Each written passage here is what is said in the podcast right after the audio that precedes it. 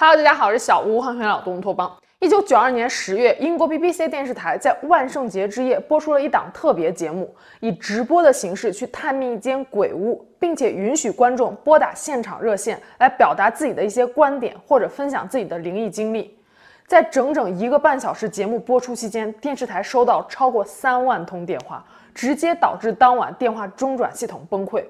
有部分儿童在观看了这档节目之后，被诊断患上了创伤后应激障碍，还有一名未成年人因为观看节目而轻生。今天就来跟大家分享 BBC 史上最受争议的一档灵异节目《Ghost Watch》幽灵守望。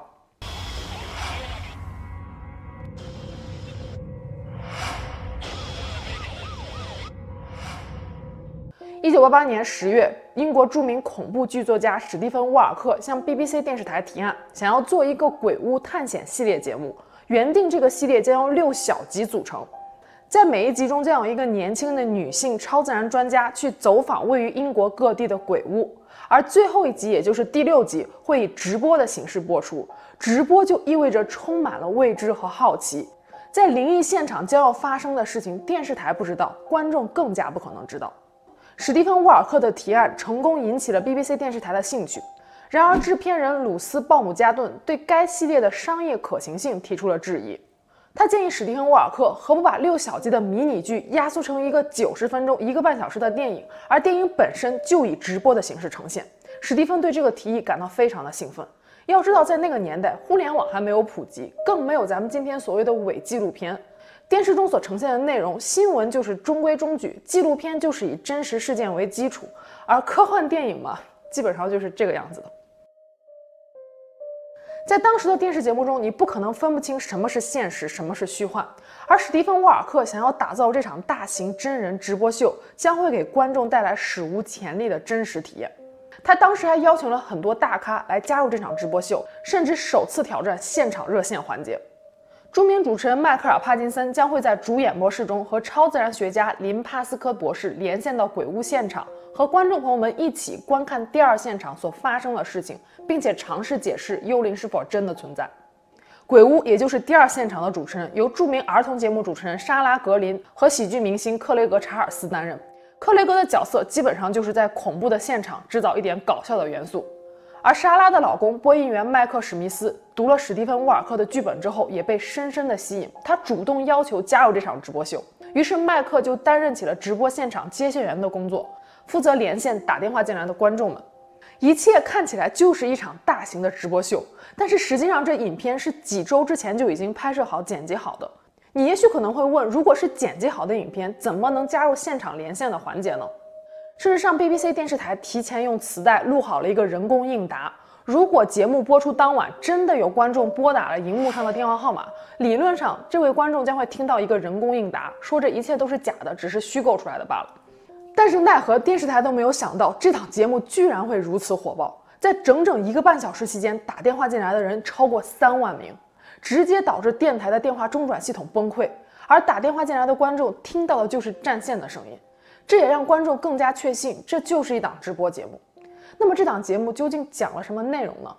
终于迎来了播出的 D-Day，一九九二年十月三十一日晚上九点二十五分，《Ghost Watch》幽灵守候在 BBC 一台 Screen One 节目中播出，一千一百万观众，包括很多儿童，都跟他们的家长一起坐在电视机前收看，创下了收视高峰。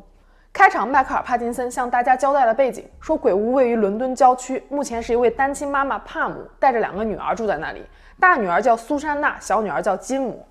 而母女三人呢都饱受鬼屋内所发生的灵异现象的折磨。同时，迈克尔·帕金森告诉所有的观众说，现场热线已经开通，所有观众都可以在任何时间打电话进来。直播一开始，先是分享了前一段时间所拍下的录像。帕姆经常听到女儿们抱怨说，在晚上睡觉的时候可以听到奇怪的声音。于是帕姆在女儿们的房间里面装下了摄像头，来记录整晚所发生的事情。从录像中也可以清楚地看到物品无辜地弹起，女儿们惊慌尖叫。孩子们将这个幽灵称作 pipes，也就是管道的意思。原因是因为女孩们曾经问妈妈说，这奇怪的声音究竟是什么？这母亲实在是无法回答，就说这只是地底下中央供暖系统管道的声音。于是就有了 pipes 管道这个名字。随后，帕姆还拿出了大女儿苏珊娜在学校的笔记本，上面有很多非常奇怪的涂鸦。大女儿说：“这涂鸦不是自己写的。”那这不是自己写的，又是谁写的呢？随后，一位居住在英国斯劳的女士艾玛打电话进来，给两位主演播室的主持人说，她在之前播放的这一段女儿房间的录像里面看到了一些奇怪的东西。一开始，主演播室的两位主持人并没有在意，但是随后又有七八个观众打电话，同样都说他们在女儿的房间里面看到了奇怪的黑影。两位主持人决定回放录像带，以确定这奇怪的黑影究竟是什么。录像中显示，晚上二十二点零二分四十八秒，窗边出现了一个黑影。大约持续了十秒钟之后，黑影不见了。为了能看得更清楚，主持人选择再回放一次。可是这一次，同样的时间，同样的画面，却没有看到黑影的出现。电视机前所有的观众以及现场的两位主持人共同见证了这黑影出现又消失的整个过程。我想，当时很多坐在电视机前的观众已经背后发凉了。随后，现场的主持人同样也是超自然专家林，他说他好像知道这鬼影到底是什么。他用显光笔在画面上标记出来，说这黑影应该是窗帘边上挂的一件衣服，在光的折射下形成了影子。然而，这仅仅只是一个开始。帕姆曾经尝试给区政府写信，说房子里面正在发生一些骚灵现象，想要得到政府的帮助，以便于搬家。可是政府的回信却说让帕姆去看精神科医生。镜头切换到主演播室，超自然专家林播放了一段他在之前的调查中捕捉到的与恶灵的对话。重点还不是这段录音，高潮就是众目睽睽之下，林的身后竟然出现了一个鬼影。晚上十点之后，第二现场的主持人莎拉哄帕姆的小女孩金上床睡觉，而克雷格呢出门去采访一些周围的邻居，看看他们知不知道这闹鬼现象的一些线索。然而在人群中呢出现了这样一个身影，镜头再一次切换到帕姆家，主持人莎拉突然听到了明显的砰砰声，摄像头开始在房间里面寻找着声音的源头。结果就拍下来这样一幕。原来每晚出现在帕姆家的这管道的声音，全是大女儿苏珊娜所发出来的。这个时候，主演播室中的主持人迈克尔说道：“好了，真相大白了，这一切都是人为的，并没有什么鬼魂。”可超自然学家林却有不同的看法，他认为事情并没有这么简单。两个人爆发了一小段争吵。事实上，在整个直播秀中，迈克尔所扮演的角色都是怀疑者的身份。而超自然学家林呢，则更相信鬼魂的存在，就是因为这两者观点的碰撞，让观众更加相信这档节目的真实性，同时也凸显了结尾的恐怖。就在人们怀疑这一切很有可能就是大女儿自导自演的一场闹剧的时候，电话接线员麦克史密斯说，有多名观众打电话进来，说他们在女儿的房间里面看到了鬼影。这次是一个骷髅头模样的老人，深邃的眼眶像两个洞，看不到眼睛。而这个老人穿着一个长袍，扣子一直系到脖子。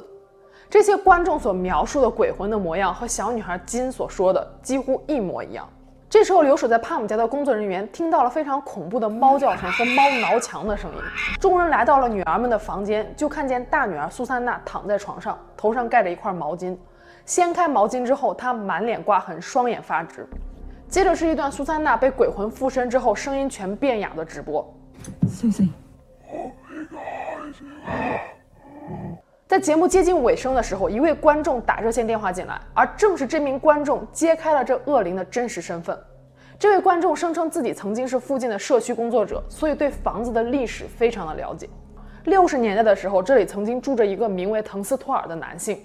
滕斯托尔认为自己体内附着一个恶灵，而这个恶灵是一个女人。这女人生前运营着一家托儿机构，随后就变成了儿童杀人魔。正是因为被恶灵附身，滕斯托尔每一天行为怪异，他会穿女人的裙子。最终，滕斯托尔在这个房子里面自杀了。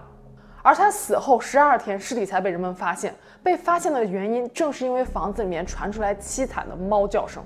当人们打开房门的时候，看到滕斯托尔的尸体周围围着十几只猫，而滕斯托尔的一只眼睛没有了，脸上全部都是猫的抓痕。在十二天里，猫被锁在了房子里，他们就以滕斯托尔的尸体为食。直播的结尾，第二现场主持人莎拉被拉进了恶灵所在的仓库，伴随着凄惨的猫叫声，信号中断。主演播室突然之间灯管爆裂，一片混乱，众人们纷纷逃出演播室。只有迈克尔·帕金森还尝试把节目做完。他悠悠地站起身来，走到摄像机跟前，对着摄像机说：“不知道这摄像机还能不能正常工作。”最后一幕是迈克尔被恶灵附身。嘴里喃喃自语地念着一首儿歌。整部影片并没有大量的惊悚镜头，但正是这种真实感让人毛骨悚然。可以说《Ghost Watch》开创了伪纪录片的先河。就算是放在今天，这也是一部拍得非常成功的恐怖片。但是在那个年代，那样的创新太过于超前，没有人能够理解《Ghost Watch》究竟想给观众带来怎样的一种体验。节目播出后第二天，各大媒体头条铺天盖地都是对这档节目的报道，更多的是指责。一位女性观众甚至给 BBC 电视台写信，说自己的丈夫在观看节目的时候吓得拉裤子了，要求电视台赔她丈夫牛仔裤的钱。一九九二年十月三十一日万圣节之夜，有无数观看节目的观众不敢关灯睡觉。而节目播出之后五天，最大的悲剧发生了：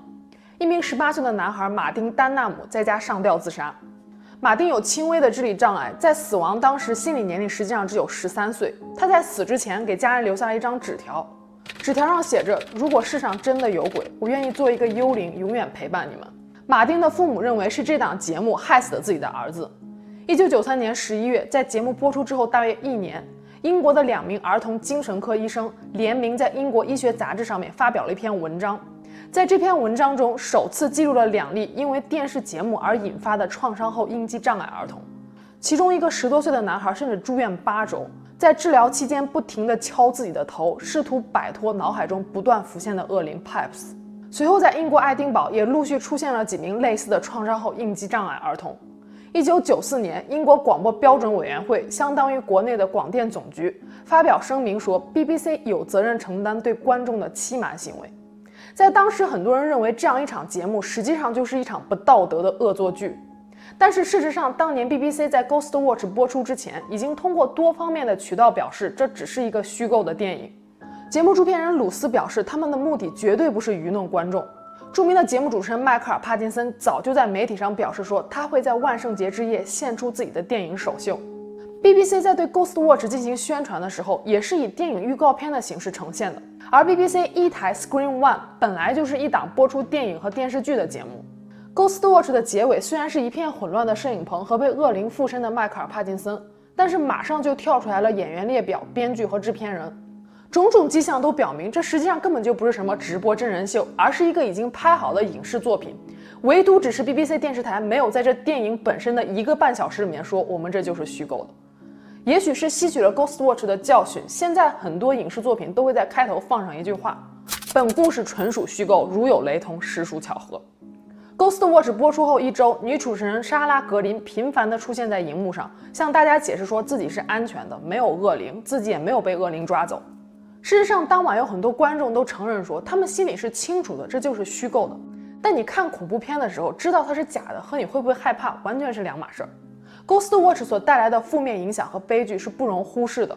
随后，BBC 迅速下架了跟影片有关的所有宣传资料和报道。十年之内，Ghost Watch 被列为禁片。当年，Ghost Watch 实际上获得了 BAFTA 杰出电影的提名，但是 BBC 主动要求撤销提名。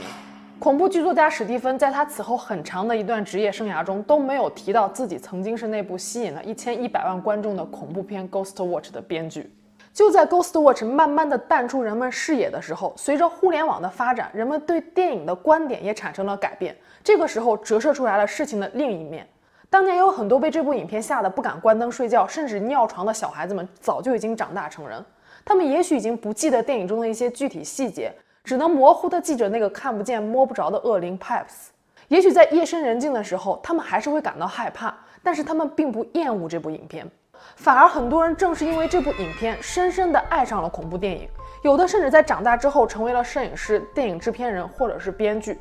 越来越多的人开始在网络论坛上发表他们对《Ghost Watch》的喜爱之情。